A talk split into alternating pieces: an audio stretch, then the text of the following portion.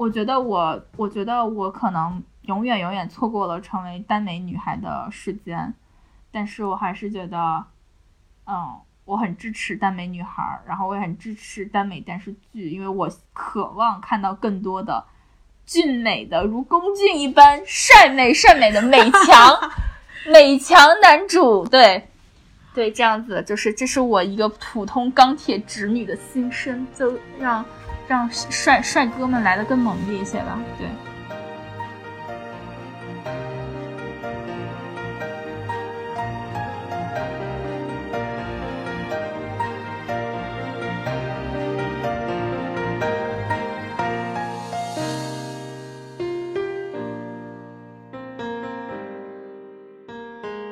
就是我我我叫邦尼，然后就是我今天很开心来到我。好，我来来我朋友坤的家里，然后呢，就是今天就是我们想要聊的主题，就是刚刚在上周三啊，不是上上前天，嗯，在前天完结的《山河令》，然后就是因为我这段时间一直在追这个剧，然后我就觉得，呃，就是这个追这个剧的过程，就是点亮了我今年的三月啊，主要就是因为两个男主角的颜值特别特别的高，然后我也特别特别喜欢他们两个，嗯，所以就是给了我。这个九九六的，在互联网公司工作九九六的社畜，每天晚上唯一的喘息的机会，就是去看他们的看剧，然后追剧，然后跟啊微博、豆瓣，然后 B 站这样的社交平台，然后去看他们的资讯，然后看那些 UP 主的二次剪辑，然后从中得到课堂的快乐，啊，所以就是这样的一个过程。然后今天就是想来聊一聊这部剧，然后不是说我觉得。我们去聊它，其实已经过了这个时间点了嘛，过了这个热点了，因为它其实这部剧已经那个，嗯，就被怎么说，就是已经完结了，已经有结局了。然后我觉得已经不是讨论它最热的时候了，它可能那个剧播到三分之二的时候，播播到二十多集的时候是讨论度最高的时候。我就每天，因为我是内容行业工作者嘛，所以说我每天就是监测一些什么 B 站的数据啊，嗯，就会发现那一段时间就是。嗯，在上上周吧，就是 B 站，就是《山河令》在 B 站是最火的，大概是有，啊，好几好几条百万播放的视频，然后那些二次剪辑跟二次创作就是雨后春笋，而且都能够得到非常好的曝光跟流量。嗯，对对对，所以但这个不重要，这个不重要。就我我自己想要聊《山河令》呢，其实就是当时我看《山河令》的时候，我可能看到后面的话，就是我第一个想法就是我特别特别好奇。耽美这件事情，就是因为我其实也不是一直以来都不喜欢耽美，也不说不喜欢，就是不感兴趣，就是 I don't care about this，就是我不我不我不在意这个事情，你知道吗？就我不在意，所以说呃，我当时也没有说对于嗯女孩就是发狂的追耽美，嗯，后来就是我自己对这个主题好奇之后，我去看了很多论文，就是看那个。在那个中国知网上下了很多硕博士。中国知网，对，就去中国知网上查 耽美文化。对对对，就是很古早，是不是？就像我们当年学校读研究生的那种感觉，是不是？我插个题哈，中国知网是不是应该需要你在学校里才有权限？没有没有，那个就是他的那个账户，你可以在淘宝买上免费的。哦，原来如此，就万能的淘宝啊，诸事不绝上淘宝，绝对淘宝会给你一个非常美好的。但是你为什么不是在微博或者说知乎或者等等这种地方查，而是去中国知网查呢？因为我觉得就是像这种社交平台上的内容的深度完全没有办法啊满足我阅读的欲望。对，就是你只有硕博士论文的这种级别，它才能对于，嗯，首先就是它会对于整个事情发展的一个脉络有一个详细的梳理，比如说耽美在中国有多少年的历史，它一一开始怎么回事儿，然后这么多年它有哪些演变的进程，嗯，然后包括这些进程背后，它其实揭秘了就是女性，比如说女性的某种欲望或女性群体的某种特征，就这些东西你只能在论文这种级别，尤其是硕博士论文这种级别的。文章当中，你才能得到这些答案。就是你微博或者知乎，就实在是太浅显了。就尤其是现在的知乎，就简直就已经不能看了。我们这样说出去，剪掉吧啊！酌情保留，酌情保留。就你要不剪掉，我们一辈子这这这电台，我觉得没没没戏了。就一下把市面上所有的社交平台都得罪光了。对，对，然后是这样的一个过程，嗯。山河令他讲了一个什么故事啊？好，就是，嗯，它其实是一个特别俗套的故事，也不能说俗套。哎呀，完了，我怎么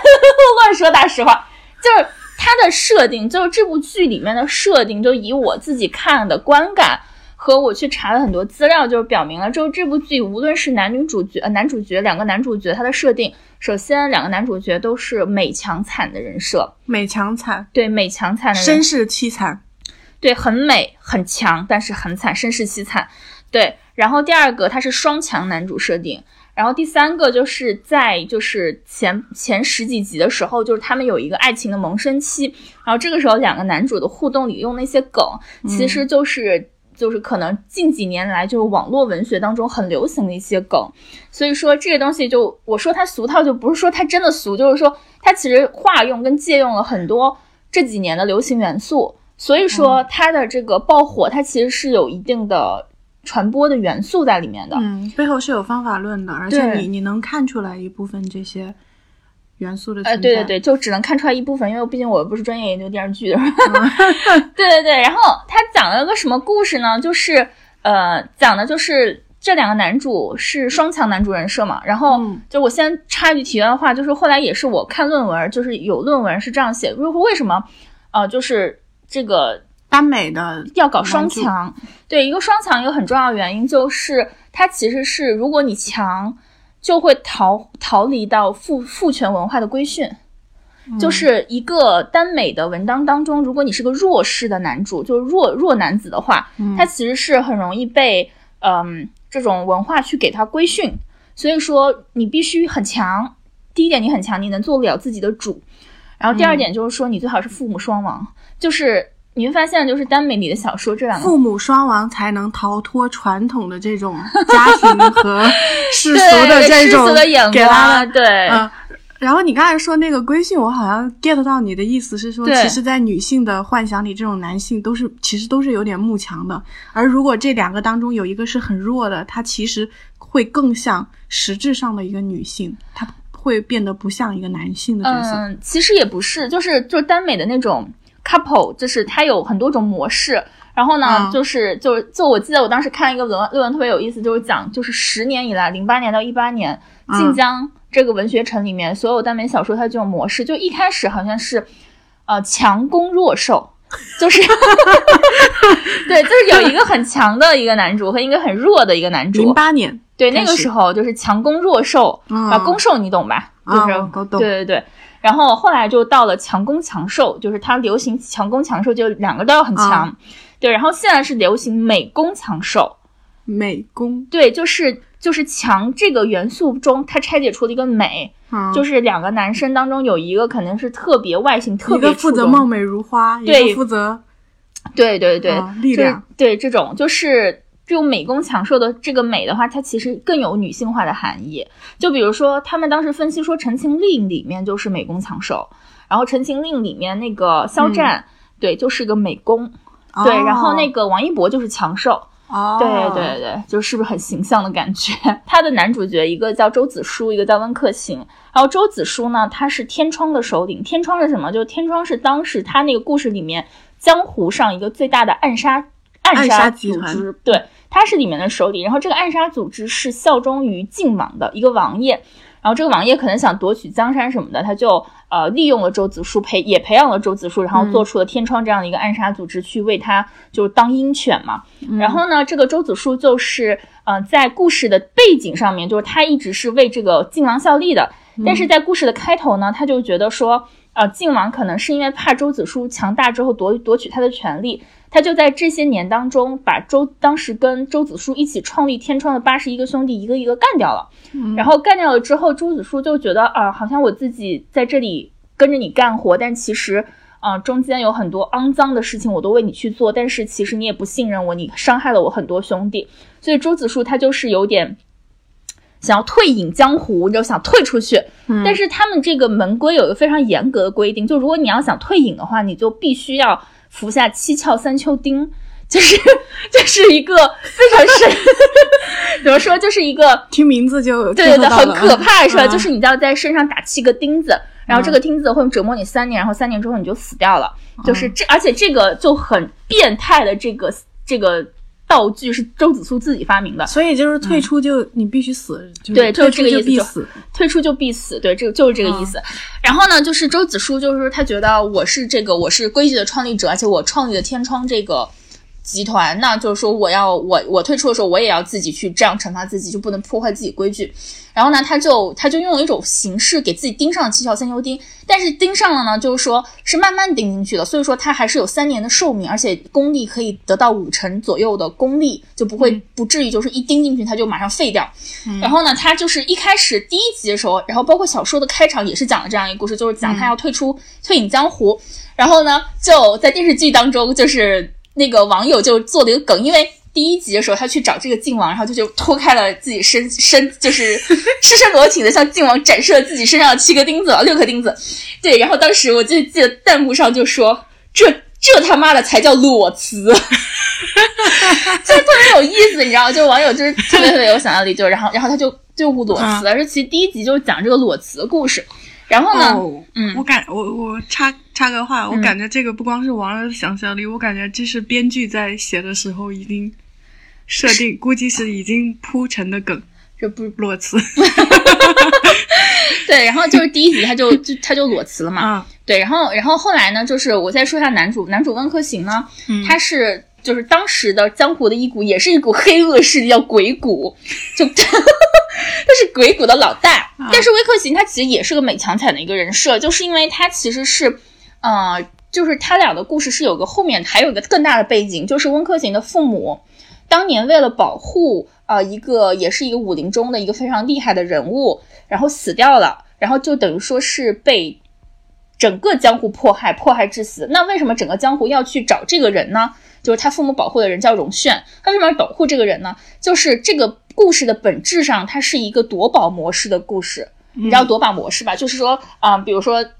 就是在某一个地方有一个宝矿，或者每个、某个地方有个金矿，或者说某个地方有一个武林什么宝宝藏的一样的东西，然后大家就为了争夺这个，对，为了争夺这个，东西，然后就是有一部分腥风血雨嘛。就是金庸当时不是总是用这种夺宝模式，他写了很多很多的故事嘛。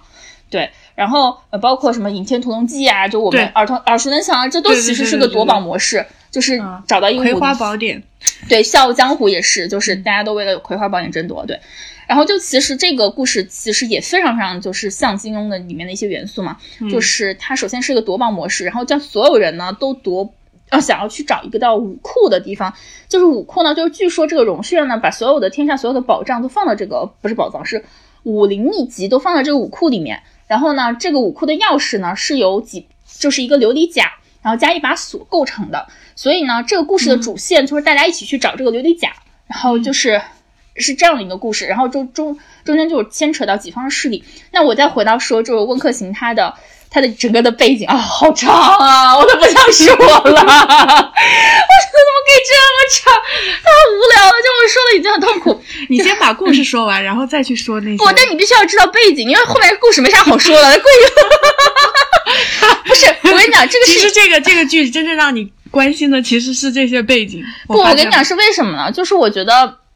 就是我不知道它是不是一种惯常的写法，就是说它其实是一个解谜模式，就是它有它有几条线，一条线就是说，啊、琉璃甲付出于人世，然后所有人都想知道这个宝宝宝藏，然后就争夺这个琉璃甲，这是一条明线。然后其实还有一条感情线感情线就是说男女主的感情嘛，那还有一条线就是揭秘两个男女主男两个男主的身世，这三条线。哦是就是其实你这个这几个感感觉在金庸的小说里确实非常的常见。对对对，就是嗯而且我觉得还有一种游戏式的那种设定，就是说，嗯、反正我玩过很多古典的 RPG 游戏啊，什么《仙剑》系列、《轩辕剑》系列，其实它都是这样的一个模式嘛。对，对，就是你你两个主角之后，就整个故事其实就是在揭秘你为什么会成为你，男主为什么会成为男主，啊就是揭秘他爹是谁，他爹发生了一个什么事情，然后让他来做什么事情，啊就其实这是个很游戏的一种玩法，我觉得。嗯然后就为什么我要跟你说背景呢？是说完背景，其实前二十集的内容你就知道。哦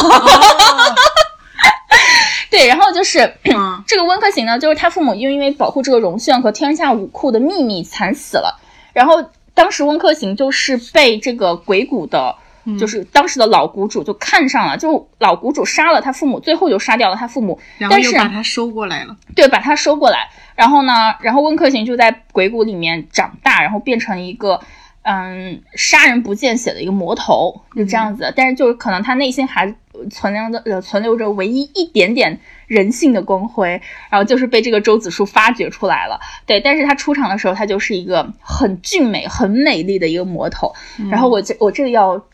夸一下，就是龚俊的颜值，就是演这个温客行的龚俊的颜值，就是我当时为什么会开始看这个片子，其实并不是因为他的故事，或者说他是耽美的设定，而是就是因为龚俊长得实在太帅了，就非常非常的帅，然后而且呢，就是呃他在演技上面，就是在各种挑逗啊、诱惑周子舒的时候表现的非常非常的好，而且他跟周子舒之间又有一种。怎么说？当时微博上流行的说法叫性张力，就是他俩在一起是有一点性张力的。所以你一开始是在微博或者这些平台上看到一些小的片段。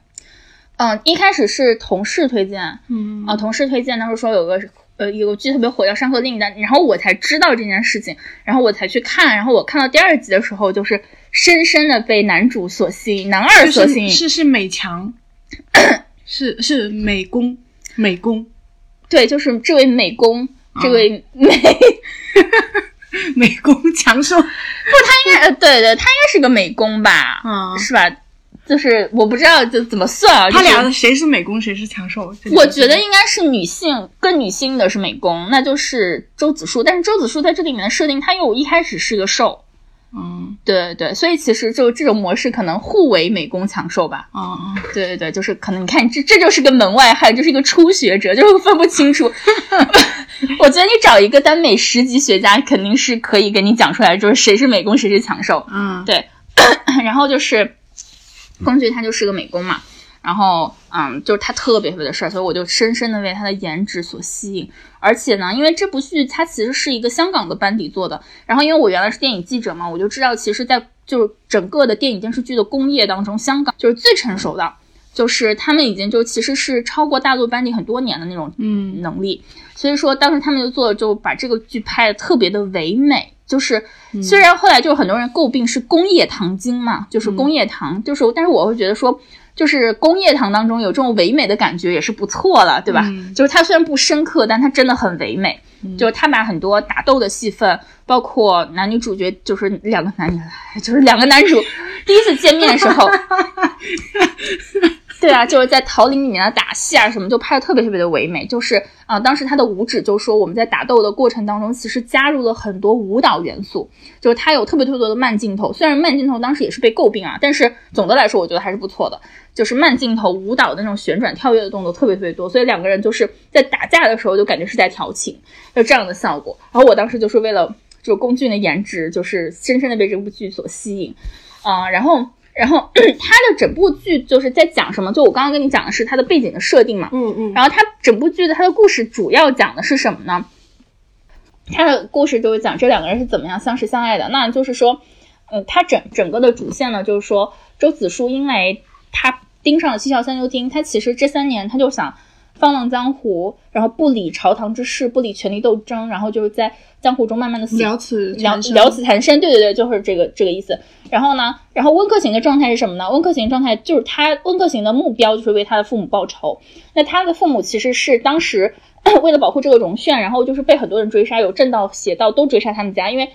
就是他夫妇两个是知道这个武库的秘密的嘛，所以说就被追杀，然后追杀了之后呢，就温客行会认为就是自己的父母的死是由正和邪两道都会害我父母，所以就是他有一句名言叫什么“举世皆负我，世人皆可杀”，所以他一直杀人不见血，而且他复出的原因就是啊想要。就搅他他有一个阴谋，就是他复制了很多琉璃甲在啊江湖上，然后大家都是像无头苍蝇一样去追这个琉璃甲，然后就是大家各种互相的攻坚跟内斗，然后把整个江湖搅乱，然后再用什么什么计谋把他们整个江湖一锅端，然后把世界都毁灭了，然后把他自己也毁灭了。他其实他是这样的一个带有毁灭性质的一个人物，就是两个完全都在想走向不归路的人。对。两个人都是没有把生生死放在眼里的，已经对这样的一个人是的两个人对，然后呢，后来就是他们俩在一起，就是他们俩遇见了之后呢，就就会发现，就是说，嗯，就是就开始一种相互的救赎。首先就是呃，就是这个男主就周子舒就发现，就是跟温客行在一起生活变得很有意义了。然后呢，自己呢也想自己还有一个另外一个想法，就是他。他是他的门派叫四季山庄，然后这个四季山庄就是因为跟了晋王之后被全军覆没了嘛，所以说他就是希望能够把四季山庄重建，然后他有这样的一个心愿，然后他其实最后是希望跟温客行一起去达成这个心愿，然后呢，温客行呢就是因为周子舒如此理解他、陪伴他、接受他自己身世的设定，然后呢，他也希 也希望就是在周子舒的感化下，就是慢慢的放下自己仇恨的火种，然后就是慢慢的就是放下。就是还是会去复仇，但是不是说要颠覆武林的那种复仇，而是就是把自己父母杀自己父母的仇人杀掉就完事儿了。就我不想毁灭世间了，对。然后 就这两个人就是就是互相就是他们会说是什么互相救赎、双向奔赴的一个旅程，对。然后呢？流行的词，对对，很流行的一个词。但是你你听到我说这一段的时候，你会发现其实我这段是充缺少论据跟论证过程的，就缺少。核心事件的，你知道是为什么吗？为什么？因为首先第一点，我觉得编剧在这个地方写的非常不好，就他其实并没有把嗯周子舒跟温客行两个人之间的转变的锚点和核心事件说出来，所以其实我并不知道，其实我到现在 回想这部剧的时候，我不知道就是两个人到底是设定非常强，但是其实真真实的这种落地到两个人感情推动的 事件细节非常少。对对，就就其实你并不知道，就到底是什么事情打动了温客行，让温客行 决定，嗯，不不去走，就是不去颠覆武林。你也不知道是哪一件事情打动了周子舒，让周子舒还想继续活着。对，然后这是第一个，我觉得编剧的问题。然后我自己有一个问题是什么呢？就是因为我。实在太忙了，然后我也很没有耐心去看里面的剧情，所以就是我每一集看的时候，我只看双男主剧情，所以即使很多剧情我也是一知半解，跳跳。对，但是 it doesn't matter，因为即便你不看那些东西，你也可以无缝完美衔接，你知道吗？对，然后是整个就是，但是我大概是把这个故事给你说明白了吧？嗯，对，虽然中间缺了很多细节。很多东西，但是我还是把这个故事说明白了，对吗？嗯，对对对，好，就大概就说了这样的一个故事。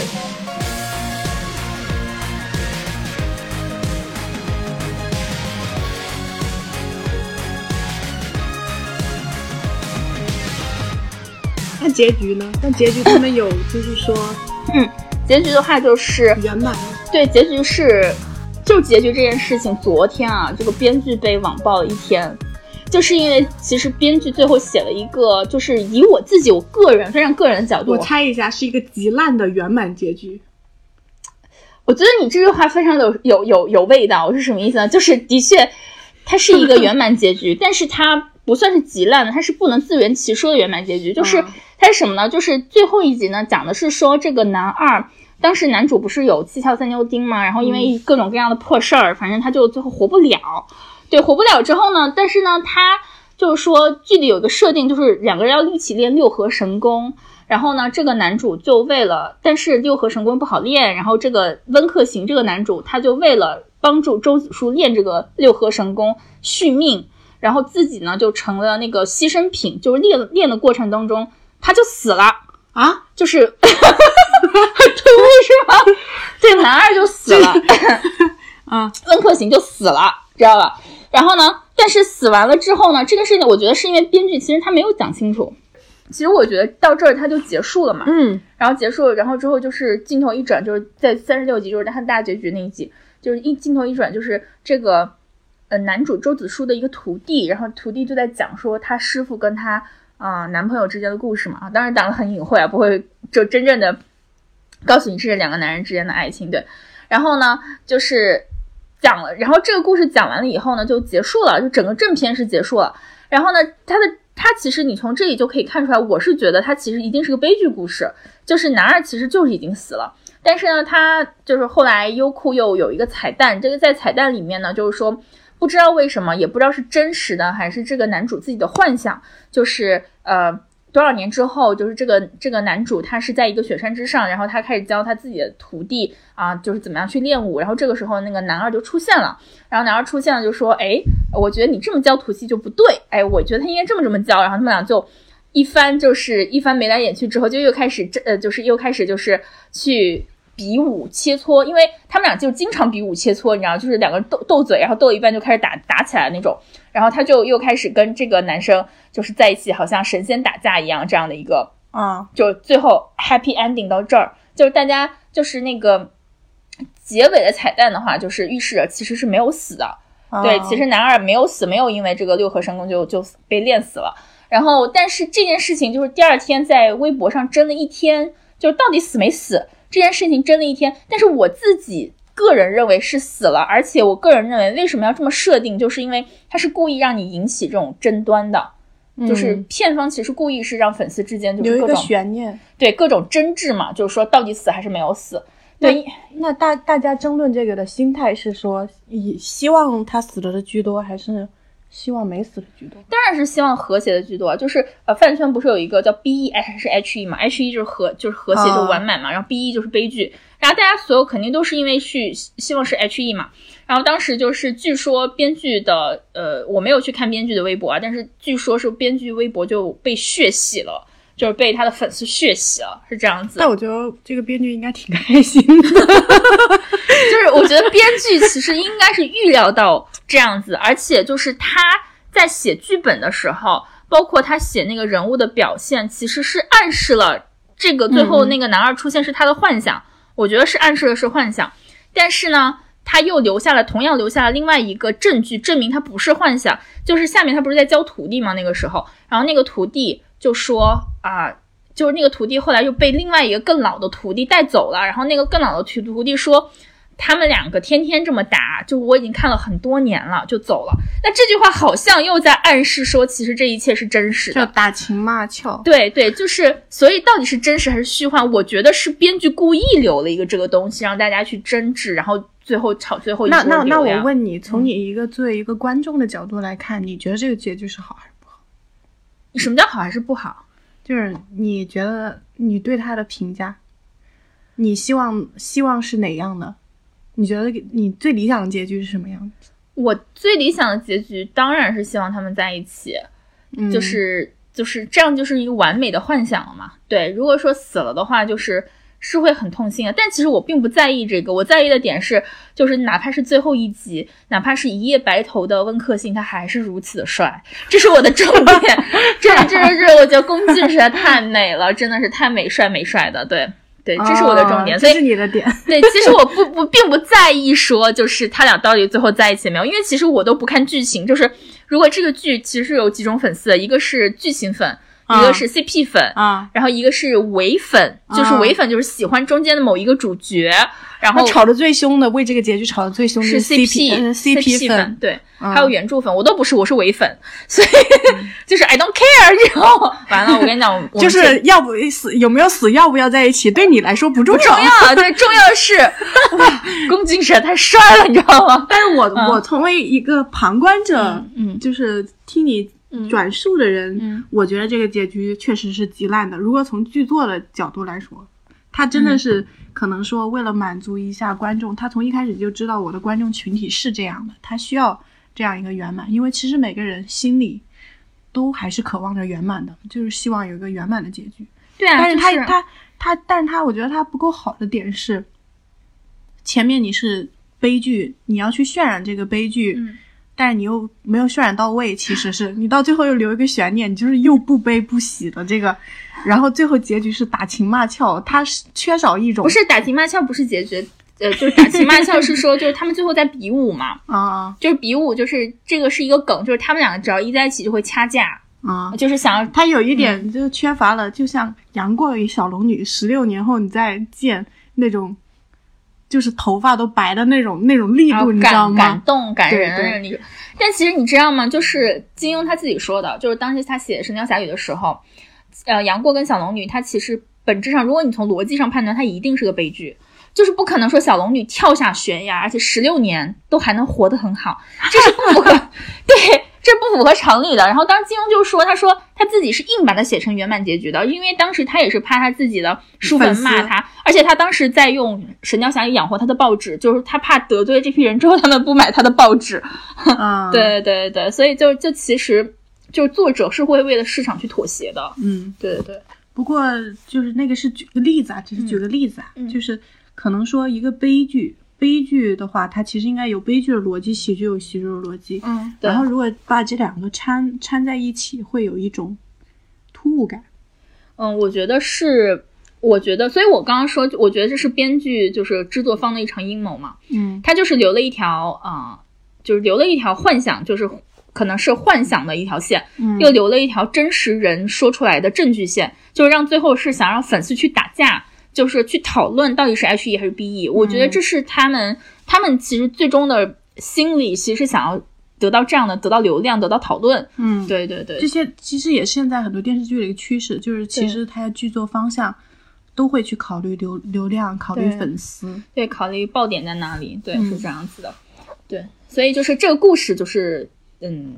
就是结束了。然后我觉得我自己就是为什么当时我看这个故故事的过程当中，我就对耽美这件事情产生了好奇，因为其实这部剧应该算是我一个钢铁直女第一次看的耽美剧，而且还还磕上了，就还能磕上，就我觉得这是我。这是一件很震很震惊的事情，就是因为我一开始就是我对耽美这个题材，就是我是一个钢铁直女，然后跟我身边的钢铁直女一样，就是比如说雅艺，你知道吧？就是我当时安利她看这个电视剧，她看了几集就气了，就她就是她就是不喜欢看男人之间的谈恋爱，啊，但是他对这个有排斥感。他不是排斥感，他就不感兴趣，也不是说排斥，就是不感兴趣。但是我不一样，就是我不仅看进去了，我还很磕，然后我还。我还怎么说？我还能够感觉到他们之间那种流露的暧昧和那种让人站立的那种性张力，然后我还对耽美这件事情就非常非常的好奇，就是我想知道为什么女孩子会喜欢看耽美的东西，为什么那么多，而且现在耽美经济就如此盛行，就是嗯，就是我当时是看 GQ 的报道吧，就是耽美整个的产业链非常非常的庞大，从一开始晋江写文写耽美，然后有这一群耽美就书粉儿，然后到啊、到我们现在在做很多耽美，就是你知道今年有一个称号叫耽改一零一嘛，嗯，就是今年有五十多部耽美剧要上映。哇哦，对，然后而且历史上来说，就是几个大的一个大爆的节点，就一开始是那个就柴鸡蛋写的那个。啊 忘了，你看这个我是初级学生是什么，时候的爆点？就是大概是一四年还是一六年，啊，那个时候，当时有一个耽美作家叫柴鸡蛋，然后柴鸡蛋就是把自己的一个书叫上瘾还是什么，我不记得那个名字叫什么了。就他当时是改了一个剧，然后好像是黄景瑜演的。嗯黄景瑜为什么后来出名，就是因为这个剧。然后后来他又改了自己的盛世，哎，然后盛世这个剧特别特别有意思啊，因为盛世这盛世这个剧是龚俊演的，就是龚俊第二次，这是龚俊的第二次下海。嗯就第一次下，我我知道，就是下海这个词特别有意思，是吗？不是，对，就是都叫下海。现在男演员演耽美剧都全部都是说你到一个色情行业才叫下海啊。对啊，是啊，就是这个，不是很贴切吗？不是很形象吗？就是下海啊就是啊，堕落了，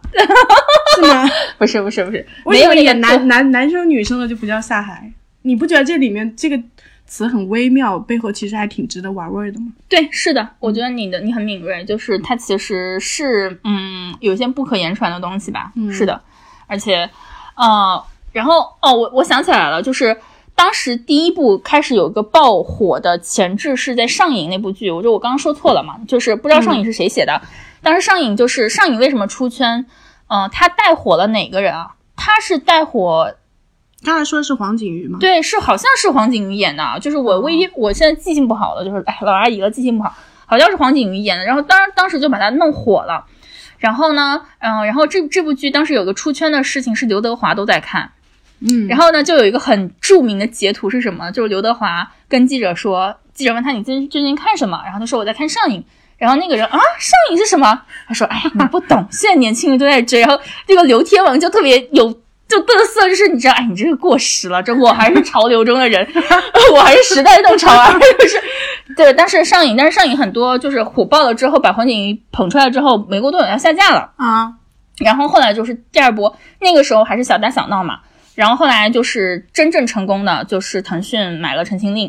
然后《陈情令》就这一波产业链大概是呃这一波就是操骚操作吧，就是一开始是。呃，科剧，然后剧火了之后，就那种比如说超前点播那种玩法，嗯超前点播，然后包括给这种粉丝打榜，然后呃各种什么卖周边，然后包括后来的演唱会，就整个的产业链，我记得好像是我看到的数据，就是给腾讯带来几十个、几十个亿的收入，嗯嗯，就是然后这件事情就让各大互联网的这种就是爱优腾啊这种马上就开始蜂拥而上，对蜂拥而上去抢版权，然后呢，就是就是今这一，类型的题材都开始火，全都就是因为陈情令的关系，是吗？嗯，我觉得也不是陈情令，陈情令只是最爆的那一个，就是它、它其实一直是有一个势能的，嗯嗯而且就是有一个势能，而且这个势能的底色又是什么呢？就是还有一个就是叫偶像经济嘛，嗯。因为偶像经济就追星的这一群女孩儿跟喜欢看耽美的这一群女孩儿高度重合，嗯。所以就其实是说，就其实是一波人嗯。在看书的时候她叫耽美女孩儿，然后她追星的时候叫追星女孩儿，然后其实大家其实赚的就是这一波人的钱。这波人的钱本来就是最好赚的，对，就是最好最好赚的，而且追星女孩儿跟那个，对，就是非常就是这种亚文化吧，嗯反正就是研究这个耽美的产业链的论文，我也看了好几篇，我觉得就想特别特别有意思。嗯对对对，但是今年我就不说那一那一部分嘛，我们还是回来说耽美吧。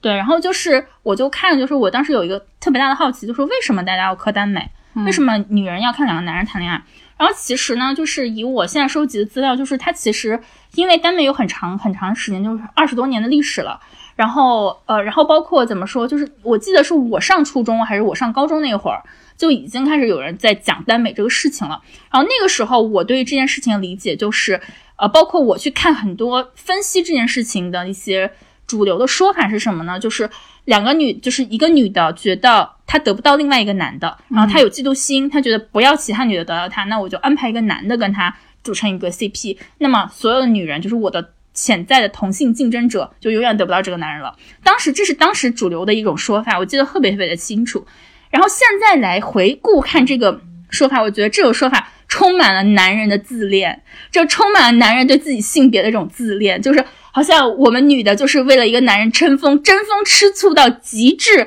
然后我不能忍受其他女人站在他身边，我只能忍受一个男人站在他身边。其实根本不是这样子，就是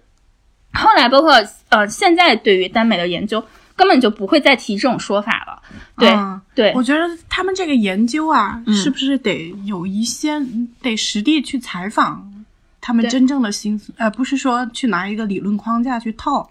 对，套的话其实没有其实我自己去看论文的感觉就是，其实研究手段有很多，就比如说采访，比如说问卷，然后比如怎么怎么样。但其实，嗯，但我觉得我自己感觉啊，就是这我自然严谨是吗？就我我个人的感觉就是文科的文科的论文当中，它更考验的是作者的洞察力跟思辨能力。嗯，它考验的其实并不是嗯获取信息有多么严谨。因为他们这个很难定量，对很难定去做定性研究，对只能一个一个个体去聊。对对对对对，就像当年林银河研究同性恋，就是他他是第一批，他就是完全定性的研究方法，他就是各种去采访同性恋的这些人，然后你想一可能一万个人喜欢这个有一万个理由，但是他采访定性的，他很难去说去很有代表性，他一定是抓取了一些嗯部分人，但是这个代表人群共性对，所以我觉得就是，当然就是，所以说现在开始耽美喜欢耽美，为什么喜欢？就是有很多种流派。然后，然后我我听到过有几种理论，第一种理论就其实说，嗯、不仅说女的喜欢看两个男人在一起，其实男人也喜欢看两个女人在一起。那女人喜欢看两个男人在一起当中，就是它其实透露着一种对男人的爱，就是就是我因为，但是我很爱你，但是我又接触不到你的时候，这个时候呢，我觉得用另外一个男人来接触你，而我能够带入那个男人的视角，就仿佛我接触到了你，就是哎，很悬，是不是？就是一个三角关系，就是就是我可能喜欢 A，但是我又接触不到 A，因为我们俩不是同性。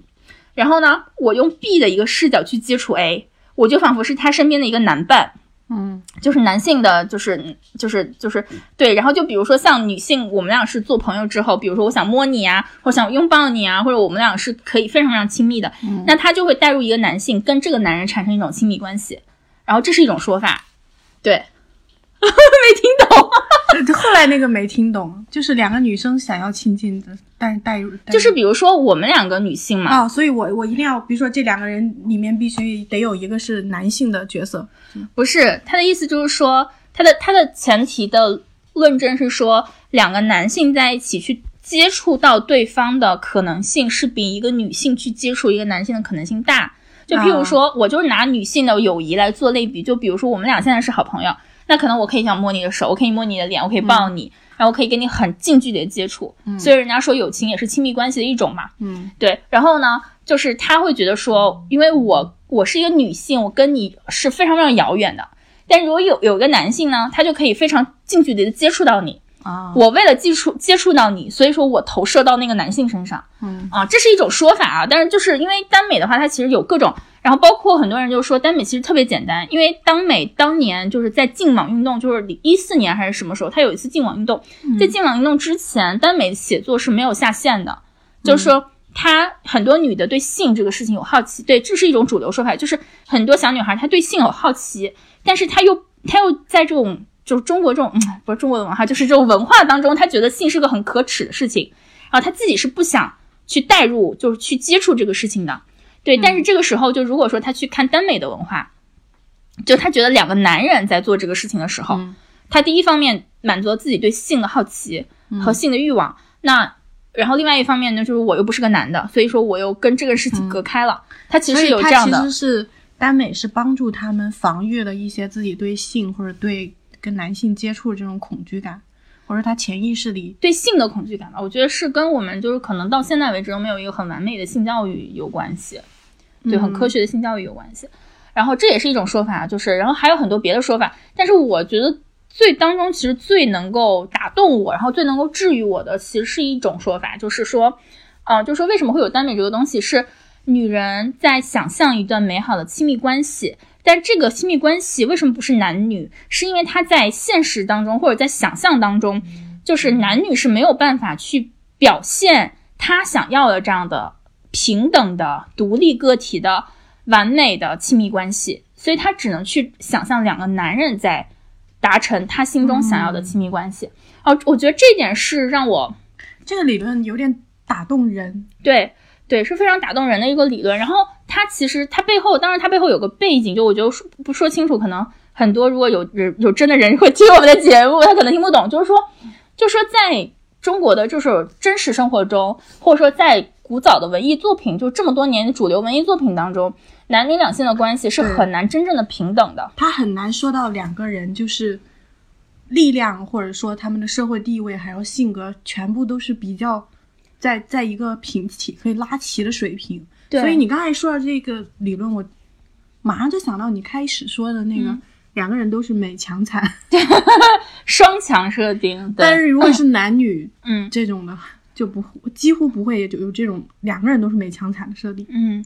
是的，就你看，就是在可能是在前几年的时候，那时候还流行就所谓的大女主，其实本质上是白莲花嘛。嗯，对，就是我们看什么《甄嬛传》啊，包括《芈月传》这样的角色，就是好像她表面上是在写一个大女主的戏，她其实内里还是玛丽苏，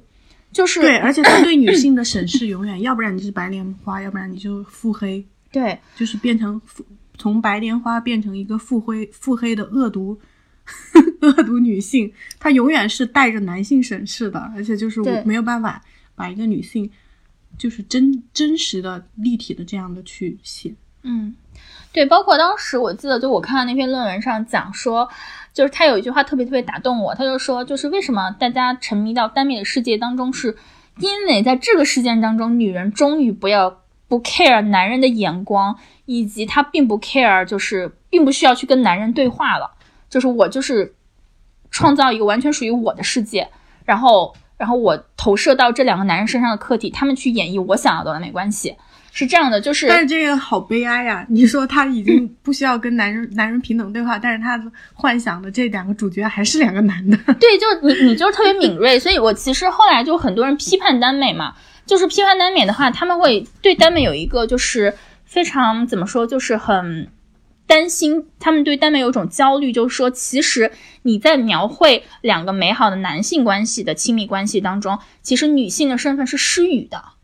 就是嗯这个失语，我觉得我觉得可能有几个层次。第一个层次是说，这个这一段关系，就是我们想象中的这段关系，其实并不能真正的去指导我们在实真实生活中的爱情实践，它是指导不了的，因为你都不是一个女人，对吧？然后你就 这就是那个悖论嘛。你前面是因为你真实当中的爱情以及影视剧当中的男女爱情都无法做到两个人同时平等，嗯所以才创造了两个男性。但是这两个男性的是没有办法去解决前面那个问题的，就是他对他不是一个解决的道路，他只是一个逃避的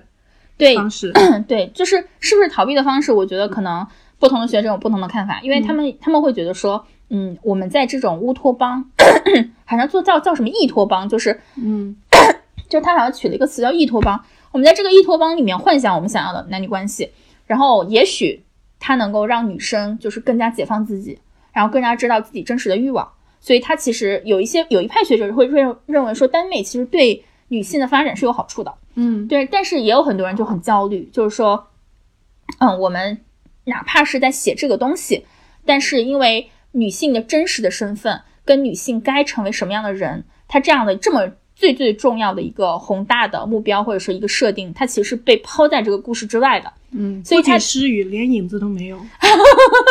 对对对，就是就是我没了。对，然后我，然后我记得就看理想在讲这件事情的时候，他后面说到一个点，我还蛮触动我，就包括因为我原来也是做抖音，当时我们就是在写大女主的那个短剧，然后我我当时就有一个很强烈的感觉，就是呃，我们当时塑造一个角色，这个女孩呢二十八岁，然后也是个霸总，然后我就发现就是。在抖音嘛，我就觉得不是抖音啊，就因为抖音可能它就是一个商业化到极致的这样的一个产物，嗯那其实，在我们现在的影视当剧，就是嗯偶像剧中卖钱的商业剧当中，其实是一样的，就是女性的存在是有她自己的套路的。嗯。那如果说我不想用这些套路，就是我不想用前人走的路，我要再去创造一个女人，我发现我是没有蓝本的，就是这个女人是我想象不出来的。然后我当时的一种彷徨就是，我当时就写了一条朋友圈，说为什么我想象不出来，是因为这个人不存在，就是我们可能不希望像原来的女人一样相夫教子，然后就是一生为家庭所贡献，然后但是好像我们想要成为什么样的一个人，又没有一个人去帮我们写这个东西，就是我们看不到一个完美的形象，嗯然后是我们的榜样，让我们想要成为他。我觉得这个东西是现在整个的影视行业这样的一个造梦行业都不能给给予我们的东西。嗯，嗯，是对，其实不光是影视剧当中，你很难找到这种完美的蓝本，其实你在现实上当中你也找不到。为什么呢？因为男性所谓的蓝本，它可以只很单一，它的判断标准就是事业成功就行了。比如说马云，比如说马化腾等等大佬都可以。但是如果你同样的同样的角色哈，董明珠，大家会觉得她是个事业成功的，对，但是大她的形象一出来，大那么完美了。对，就是我们没有办法，就是所有的我们现实当中的男性、女性，即使他们做同样的事情，即使他们的，即使他们做的行为是一样的，他们的性格，甚至他们家庭，甚至他们所取的成就是一样的，摆出来，我们对这个女性的评价标标准都是极度苛刻的，对苛刻到我们没有办法去接受。即使她是事业上成功的，我们也不认为她们完美。对嗯对，可能就是我觉得你说的也是非常有道理一点。反正我现在就会觉得说，就是现在对于一个完美的理想的女性，就是能够怎么说，这个理想的这个形象、这个角色，不仅仅说是它是幻想性的，而是它能够给予现实中女性力量的这样的一个角色，从来都没有出现在我们的影视剧当中。嗯第二点就是，我觉得还有一个面向，就是我们不并不知道现在的女性跟女性之间，她们俩之间是有什么样的互动关系的。就是，嗯你看，我觉得我们现在能够看到的大部分的剧，对于女两个女性之间的关系的诠释，还是非常非常的古早。嗯，就是能你能够想象的套路，就是两个女人闺蜜，然后莫名其妙要么是闺蜜，要么就是非常抢男人，抢，对，闺蜜抢男人，对激烈的竞争者，就是他们会觉得女人与女人之间的关系其实是没有其他的解法的，这个是让人特别特别的失落的事情。然后包括我还可以说一下，就是延伸延伸到就今年这个李焕英不是非常非常的成功嘛，就是在商业上非常非常成功。那其实这件事情很振奋的一点就是说，嗯，很多人在讨论贾玲跟张小斐的关系。就是贾玲是导演，张小斐是女主，然后他们俩是很多年的好朋友，然后他们俩是彼此相互成就的，嗯然后就很多我关注的就是女性向的媒体都在讨论这件事情，因为他觉得就是说这样的成就关系其实是一种新时代的女性关系，就是我们不仅是我们可能不去抢男人，我们可能是我们可能可以互相合作，嗯可以相互成就，嗯对，但是即便是这样的关系，就是在现代的社会当中，其实它也是非常非常非常的少的。就大部分的时候，因为女性，我觉得是因为女性她其实，在整个的社会上，她因为不够平等，然后她没有那么多的机会，她拿不到那么多跟男性一样多的资源，就她其实能够去帮助另外一个女性的机会是非常非常少的。就并不是女性之间本身不愿意互相成就，对，而是没有他们没有那么多机会去互相成就。对，没有那么多机会去互相成就。然后，所以说，我觉得就是这些东西，其实呃，都是可能是去讨论耽美这件事情，然后一些外延性的话题，就是，嗯，它可能耽美这个事情有好的一部分，就像我刚刚跟你说的，其实它是女性对自身欲望的一种探索。那其实不好的一方面，就是其实它只是一种探索，它不是一个解决，它不能给你提供一个解决方案。对你看到两个男人之间的完美爱情之后，你回回到现实中，面对一地鸡毛的时候，就是你还是得不到一个。你还是不知道你想要成为样一个什么样的人，你还是不知道你想要一个什么样的关系，因为他的这样的一个关系是在现实生活中是得不到投射的。对，嗯，我我可能这可能也是我没有去看这个剧的原因，嗯，因为我感觉它离我的生活太远了。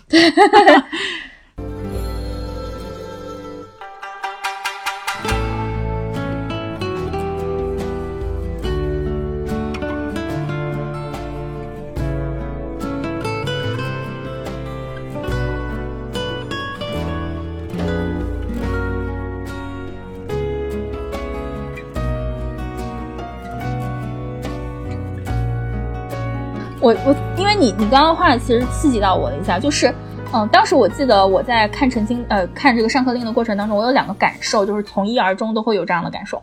就是第一个感受是我觉得这两个男人好般配，就这种般配感是我在看一般的男女 CP 的时候很少感受到的般配，因为可能男女 CP 当中我感觉他强调的更多的不是平等，而是互补，嗯，就比如说他是一个。霸道王爷，然后他是小娇妻，嗯，霸道配娇妻，然后就是这种，或者说他是个霸道女总配奶狗，就他俩其实不是强强或者弱弱，就是他俩总是有一个东西是不平等的，然后是互补的一种关系。但我觉得互补也是一种很好的关系模式啊，只是说，但是我是觉得只有两个人，他的那种平等是说不上来的，就觉得还有一个延伸的话题，就是当时我在思考，就是说。呃，我们为什么觉得他这么般配？是因为假如说我在我现在去脑补一个女性的形象，就是我在过往的文艺作品或者影视作品当中我看到的一个形象，去跟某一个男主周子舒或者温客行去配对的话，我能够想到谁？我就一直在思考这个问题。无可匹配，就是他对吧？但是我后来我想了半天，我想了很久，我就我想到了一个女的可以匹配，你猜我想到谁？主要是我没看过这个剧，不是，嗯嗯，好，我跟你说吧。我想到那个女的是刺客聂隐娘，啊，这这个这个女性非常的感觉很独立于情感，对，为什么？为什么？就是其实聂隐娘是一个真正的现代意义上的独立女性，她没有跟另一个男性一定要跟他互补，一定要那个男性去弥补她在这个这个这个事业当中的形象。对，就是她是一个完全独立的女性，包括她有她自己的任务目标，就是她一出场，她是要去暗杀谁谁谁嘛，然后她有她自己的行动路线，然后她有她自己的个人的一个意志，然后她是一个不需要，就是男人对于她来说只是个点缀，她是不需要一个男人就可以独立于存在于这个世界的一个男主女主，但是 对，弗洛伊德说所有的口误都是。对，好吧，是个好 好，所以其实你还是找了一个你内心认为更符、更像男性形象的聂隐娘。对，但是我觉得我的点不在这里，就是因为他像，就是我觉得他的点是在于，其实你可以看得出，就是聂隐娘是一个非常寂寞的电影，就是你看聂隐娘出场到最后，她是非常非常寂寞的，就是因为她真的是独身一人，她找不到一个。可以配合他的，就是让他跟他匹配的一个男性，就是他。其实我不知道你看过那个电影没有？就是聂隐娘，她本身她其实她是有一个一段爱情的，一段前史的爱情。这个是呃，就是她跟张震演的那个王爷还是皇帝，我不记得了。然后她是跟他原来是有一段情的，但是后来呢，这个王爷身边出现了一个新的女人，就是小娇妻，嗯，就出现了这个小娇妻。然后你会发现，其实王爷跟娇妻才是一对，王爷根本配不上聂隐娘，所以聂隐娘最后其实她第一次见到王爷是跟他打了一架，对，然后呃，然后就是聂隐娘就撤了，然后就是那种就让人很唏嘘，因为我觉得聂隐娘其实是现代女性的一个隐喻，就是你不想独立吗？那你就要永远寂寞。就是我当时想到这个时候，我整个人都不好了，你知道吗？我觉得他就是一个，对，他就是一个隐喻啊，就是你想独立，那你就得寂寞，就是这种感觉我 get 到。你的点了，因为对，只要有男性的角色匹配，他们两个一一定是说会有红花绿叶感，一定会有。嗯甚至说我我其实看到更多影视剧，就是武侠剧的形象，我非常不喜欢的一个情节，但是几乎不说百分之九十都会有，就是女性这一方一定有牺牲。嗯。我我是一个《仙剑奇侠传》的很老的玩家，我玩过这个游戏很多遍，嗯，但是我我我我每玩一次，就我为这个剧情哭过很多遍，嗯，但是哭过之后，我很清醒的知道，我非常不喜欢的这一这这个套路一直延续，嗯。就是女主角总是为了爱情牺牲，牺牲生命，对。她也可能为了像赵灵儿的角色，她可能为了天下的什么也也好啊，但是女性总是那个被牺牲的那一方，对，她一定有甘愿牺牲的那一方。对，且不说那个《仙剑奇侠传》第一部，其实它是三个女主，就是，嗯，其实它还是比较传统的，就是从最传统的武侠剥离开的那种男女主的那种角色关系，嗯会会有，嗯会有竞争嘛，女性之间很强烈的竞争。且不说这个，但我非常不喜欢的一个就是牺牲，嗯永远的是武侠女，武侠电影，后来各种的武侠电影，就是《新新旧旧》里面女性都会有，就是就是去世这个情节，然后感男性就非常的感动等等。对 对，呃很很很套路化的一种设定啊，就是觉得女性就是那种甘愿牺牲的那一方嘛。对，所以我是觉得，对，就是就就我，所以所以我觉得最后的，我我为什么就一直不想就是说这个事情，就说《山河令》，是因为我我最后其实我自己是没有想通的，就是我原来是个编辑，然后我们写文章的话，就最后是要有一个落点的，嗯就是你写写写写到最后了，你的整个推理论证论证到最后，你要给大家说点什么。就是我，比如说我前面是在解构，就是我解构，我告诉你耽美是什么，我告诉你耽美的好和不好。但是没有办法建建构出任何的新的东西对对，我其实我没有办法建构出一个新的东西，因为就还是回到看理想那篇文章的，就是最后的那一段话，就是它其实这最后整个的为什么耽美现在有这么多的问题跟焦虑的本质是什么？就是女性对自己该活成什么样的一个人，严重的不满意，就是她不知道在现现实中严重的不满意。对你你说的不满意，就是说我们已经推翻了嘛，就是我们不想活成，比如说我们旧有的模式，旧有的模式，对吧？嗯然后我们要建立新的东西，但是问题是新的东西是什么？就像鲁迅当年写的“娜拉走后怎样”，娜拉反抗家庭，她走了，她走出去了以后怎样呢？没有人给我们写这个东西，所以我后来我就在想，就我一开始在这个大纲上，我想就是说，我们最后一部分可能想要讨论一下，我们想要什么样的关系，但是后来我发现我想象不出来，但是你说对了，嗯 我感觉我现在就处在这样的困境当中。嗯，可能在传统的，至少是在世人的眼光当中，会觉得你你在干什么？你又不结婚，然后你也没有说事业很强。对我会觉觉得，但是其实这是一个，嗯，就是我不知道这是不是就是旧有的模型给我们的观念，就是是的。就是说你不结婚，那你一定是个女强人，否则你怎么敢不是结我觉得是？这样子，就是我觉得这这一点其实特别有意思，就是，嗯、我关心一个，我我我发了一个很久的一个作家叫何日君，然后他其实说过这个事情，然后他是按照什么东西来说呢？就是当年就是杨丽萍她不结婚，你知道这件事情不是当时在网上很火吗？就是我觉得她不结婚这件事情好像被翻出来说过好多次，就总有网友说对，但是你知道，就是当时就最后最最近的一波讨论当中，其实是有一种声音是赞杨丽萍的，他就说杨丽萍人家是孔雀，人家孔雀呢就是为了呃展现自己的美丽嗯而活的，嗯，但是你不是，你是个母鸡，你的母鸡你就必须下蛋。然后呢，这个其实当时何日君他又读了一本书，这本书叫什么？希特勒时代的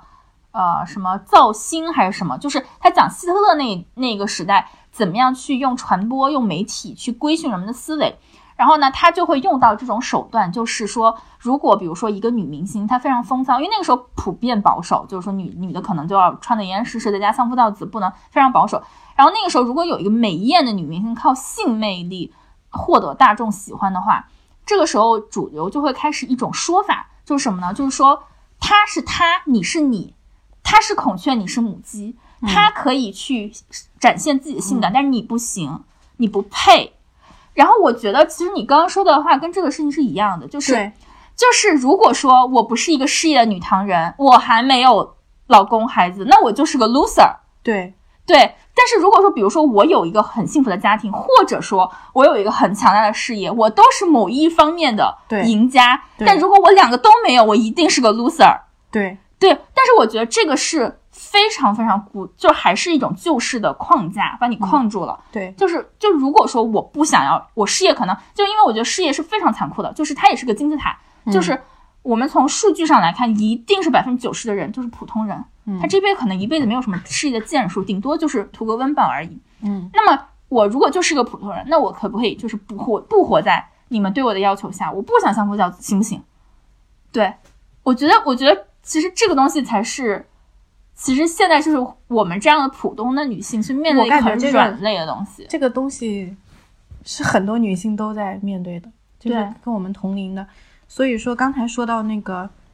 杨丽萍的那个，就是说那些其实站杨丽萍的女性的我网友一种说这种一种说声音，其实并没有真正的去站所有的女性，她还是她其实还是在站一种就是还是在规训你，就是告诉大多数女的，就是因为杨丽萍毕竟是凤毛麟角，就是我们也嗯承认，就可能我们就是一辈子不可能生她这样子。那么剩下的普遍的女性，她其实面临的命运就是我们刚刚说的那一套，所以我觉得，那一 所以所以就就其实你会发现，嗯、包括我也不是在经受心理咨询，那我我跟我的就是心理咨询师，他就会跟我说，说他现在四十岁之后，他的一个人生的主题是什么？他就是想知道，就是女性这种性别还可以活成什么样子。就是他一直在做不同的试验。就是如果是她是一个普通女性，她是一个女性，然后她没有孩子，然后她也没有，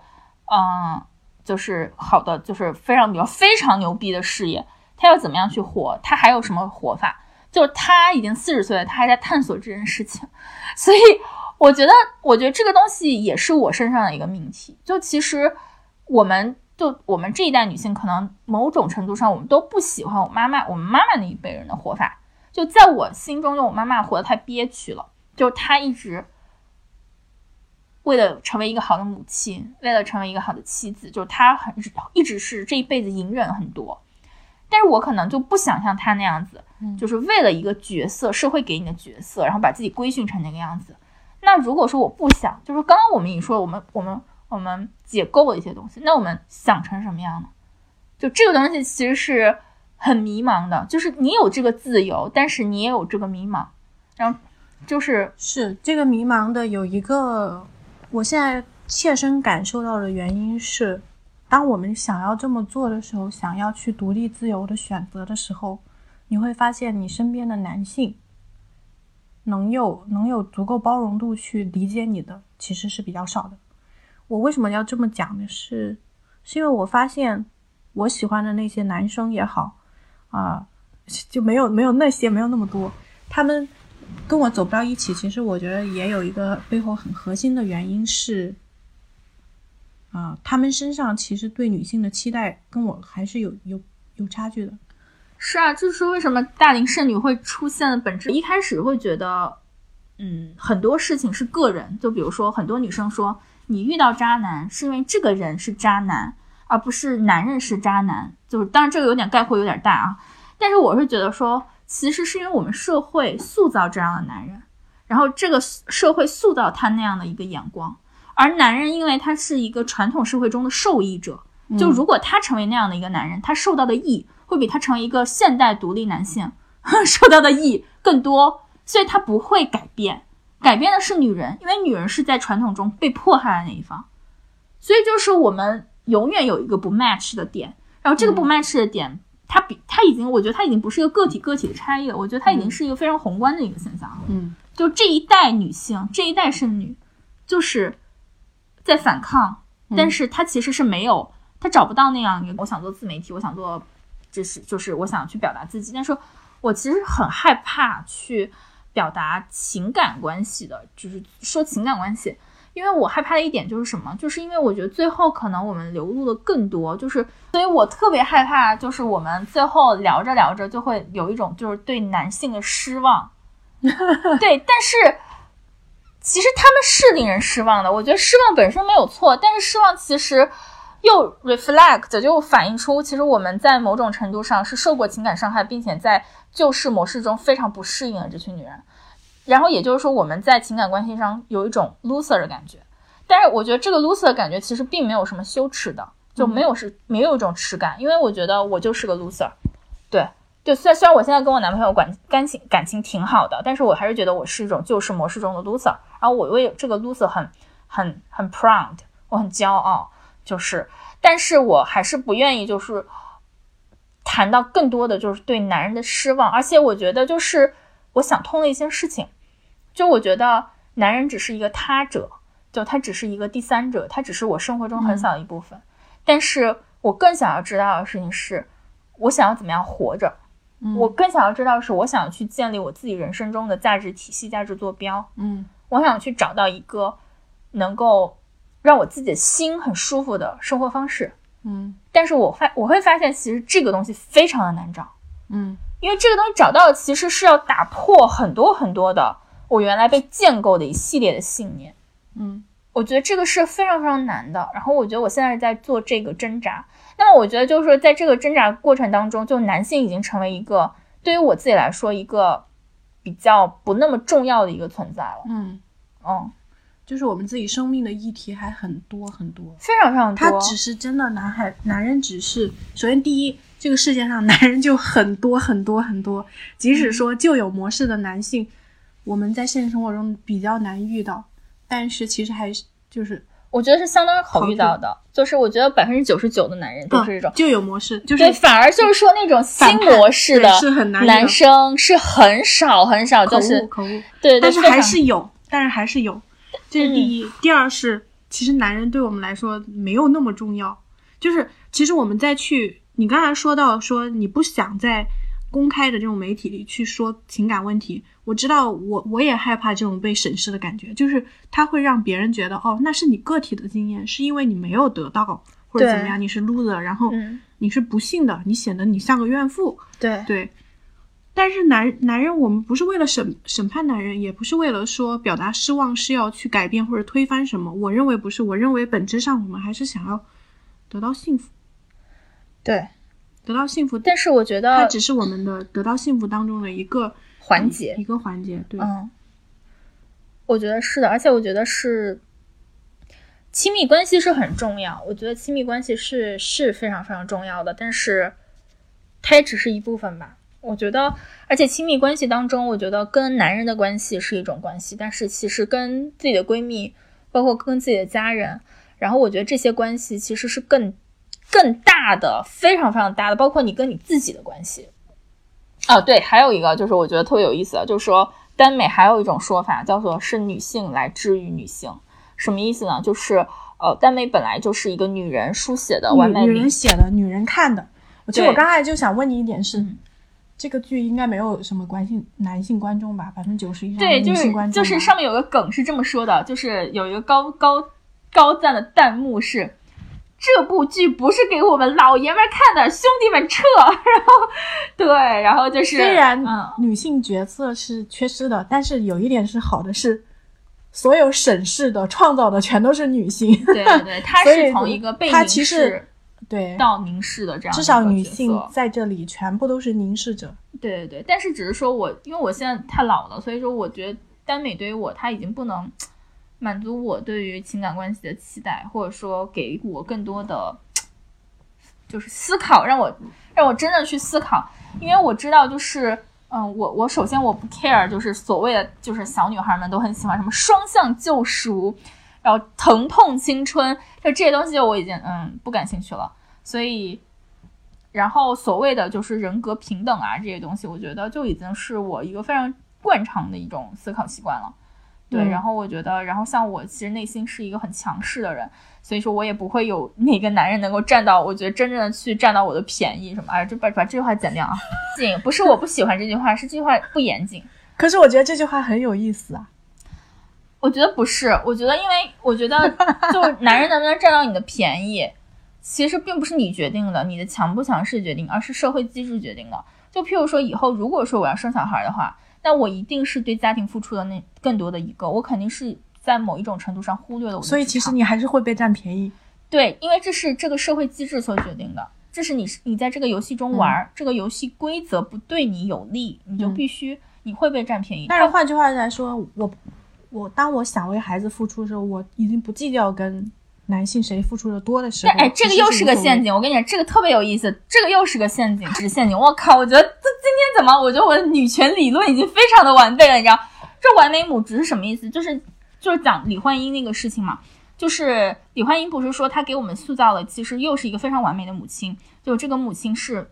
首先青春美丽，第二生儿育女无怨无悔，第三就是为了子女可以抛弃一切。这这其实是我们就说心中的完美母亲的一个形象。那她其实，在塑造这样的形象，就其实这种形象是去，其实是给女性的某种枷锁。因为你刚刚说说女人可能是无私的、自愿的，其实这个社会希望你成为这样的人，嗯，就他希望你无私，他希望你自愿，并且他告诉你，你是一个女人，你是一个母亲，你对孩子就必须无私自愿。但是，一旦就是说一个女人说，我想把更多的能量留在我自己身上，我不想完全抛给孩子，就是我不想的时候，我就不合理、不合法了。那么这个道德枷锁就会把你压垮。你为什么？你怎么可以不做一个完美的母亲？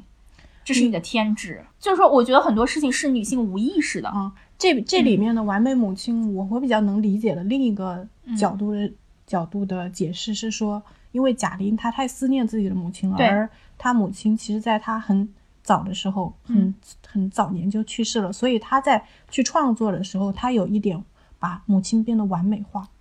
就包括他可能说。呃，就是造假，录取通知通知书造假，他的母亲的反应其实都跟现实当中的母亲反应会有差异。你现实当中母亲没有那么完美吗？他的母亲有那么完美吗？其实很可能是没有的。但是他在思念母亲的过程当中，他把它去理想化了。我觉得有，我觉得，我觉得第一方面有可能是说贾玲理想化的这件事情。第二方面，我觉得它是一个嗯商业叙事的必须的，就是说，就是我觉得。李焕英这个事情，她能够让大家这么感动，也多多少少由于是一个完美的母亲的形象。我我对这边有一些个人的选择，就类似于我无怨无悔，我是光荣伟大，我有很高的道德。但是我觉得社会的自由和社会的开放，恰恰是表明在那些非常普通的人，就假如说我不愿意，就譬如说我不愿意为了我的孩子放弃我的职场，那这样的人，你要不要给他一条活路？我觉得，我觉得你要把这个底线守住之后。我觉得底线是最重要的，而不是道德是最重要的，你知道吗？就是底线是我有